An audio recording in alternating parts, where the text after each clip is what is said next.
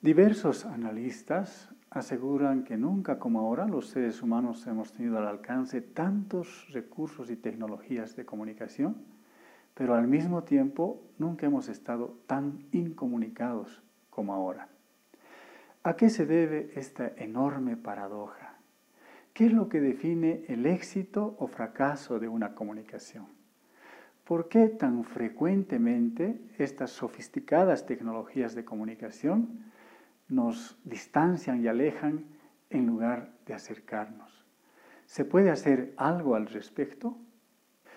La idea que quiero compartir hoy con ustedes es que en un mundo tecnologizado, saturado de aparatos de comunicación, es urgente recuperar y priorizar las habilidades naturales de comunicación, porque es evidente que el éxito de una comunicación no radica en los aparatos que utilizamos, sino en la capacidad humana de comunicarse y en esas habilidades que hayamos logrado cultivar.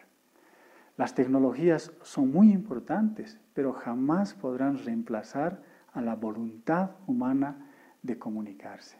En todo caso, lo que harán las tecnologías es amplificar nuestras virtudes o errores de comunicación. Ahora bien, ¿cuáles son esas habilidades naturales que necesitamos recuperar y desarrollar con urgencia? La autoestima, porque todo comienza por uno mismo.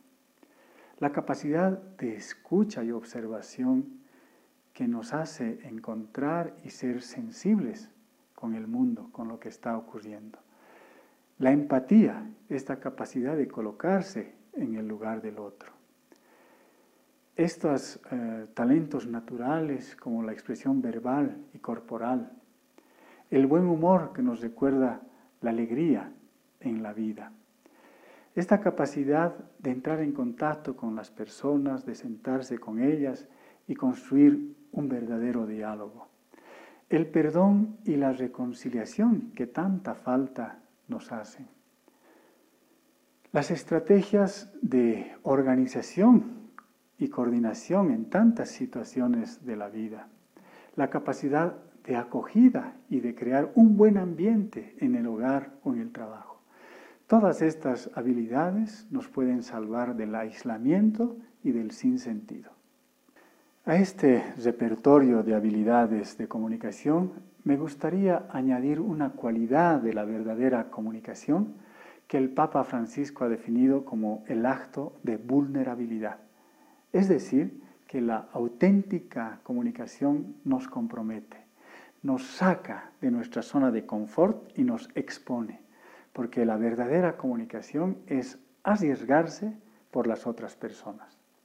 Los seres humanos estamos juntos en este mundo para realizarnos en comunidad, es decir, necesitamos unos de otros para desarrollar nuestras capacidades.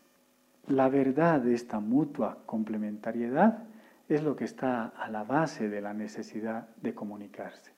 Y como hemos visto, estamos naturalmente bien provistos de las habilidades necesarias para realizarnos y ser felices.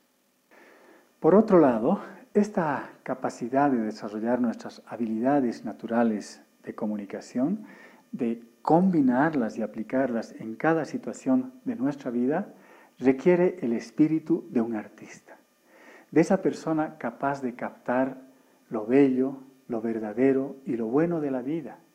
Ese alguien que percibe las necesidades y las riquezas de las personas para suscitar y concretar oportunidades de verdadera comunicación. Hagamos también nosotros un buen uso de este poderoso recurso de crecimiento, servicio y realización conjunta. El arte de comunicar.